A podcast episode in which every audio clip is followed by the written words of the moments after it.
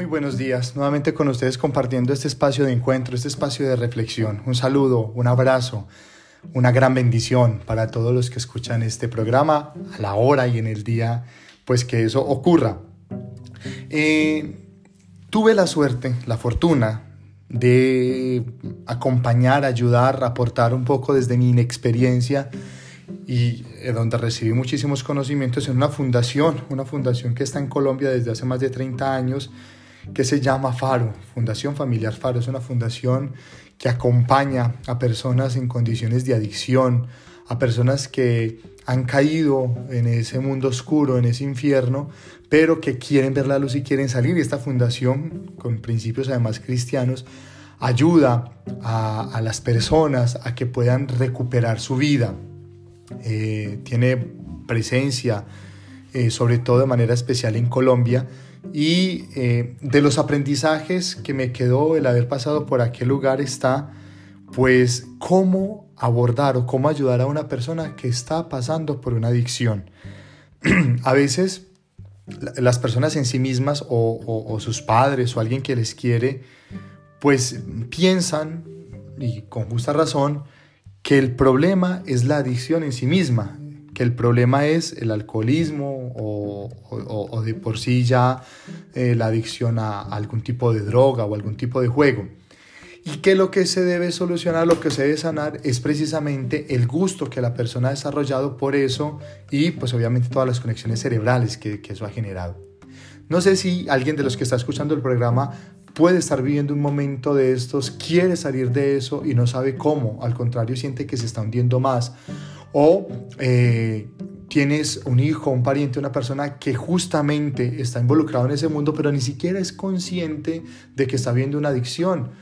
Las personas se excusan y, eh, tienen escudos para decir es que eh, es simplemente naturaleza, eso no me hace daño, eso inclusive es terapéutico,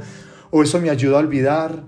refiriéndose a cualquiera de, los, de las adicciones o cualquiera de los vicios, es que cuando yo tomo, es que cuando yo fumo, eh, estoy tranquilo, me relajo, no lo paso mal,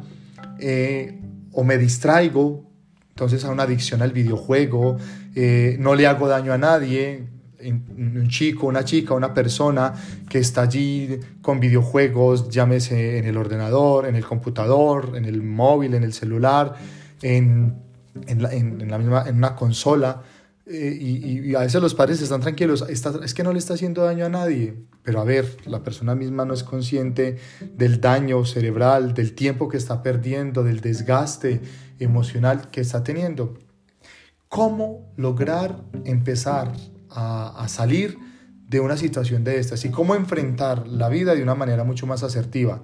Porque para poder expresar mis emociones no necesite o, no necesito estar tomando alcohol, sino que sea capaz de expresar lo que siento sin necesidad de estar condicionado por una sustancia. ¿Por qué no aprender a gestionar el dolor o el duelo sin necesidad de fumar, o, de tener algún tipo de adicción. Pues bien, ¿cuál es la razón? No digo la única, pero sí, en muchas ocasiones, la razón o la causa por la que las personas empiezan a desarrollar este tipo de adicciones, básicamente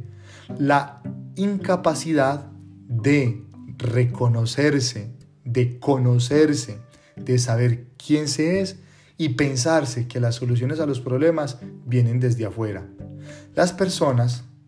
debemos, o las personas tenemos unas habilidades que en la medida en que las tenemos bien desarrolladas, somos mucho más capaces de enfrentar las adicciones. Una persona que es capaz de manejar sus emociones y sus sentimientos, que es capaz de hablar de lo que siente, que es capaz de hablar de lo que, de lo, que lo emociona, de aquello que vive interiormente, pues mm, va a tener va a ser menos propenso a desarrollar una adicción, porque en el momento en que esté sintiendo un dolor o en el momento en que esté viviendo una experiencia fuerte, va a ser capaz de hablarla desde la manera sana y no va a resultar metido por allí en un mundo oscuro que lo va a terminar dañando muchísimo más. Hay personas que tienen problemas consigo mismas, es decir, un problema de autoestima, un problema de valor, un problema de reconocerse y entonces buscan la aceptación o buscan buscan la aprobación eh, de las demás personas,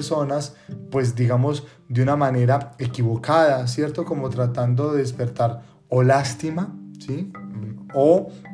por el otro lado, eh, pues tratando de buscar eh, a través de conversaciones, a través de, em, de mensajes con doble sentido, pues justamente también como tratar de, sentirse de alguna manera valorado, querido, respetado. No digo que pase en todos los casos, ni estoy diciendo que a todas las personas les ocurra. Eh, una persona, por ejemplo, que, eh, y, que ocurre que se le va a abordar algún tema, se le va a decir algún tema, se le va a decir algo y estalla, porque algo no está bien y se le va a tratar, se va a tratar de conversar, pero hay personas con las que no se puede hablar. Yo he escuchado mucho es que con él no se puede hablar porque cuando se le está diciendo algo se enoja, se enfada, se va y no escucha, no entiende razones. Es porque no ha desarrollado una habilidad que es la habilidad justamente de manejar las emociones, los sentimientos o manejar las tensiones y estrés.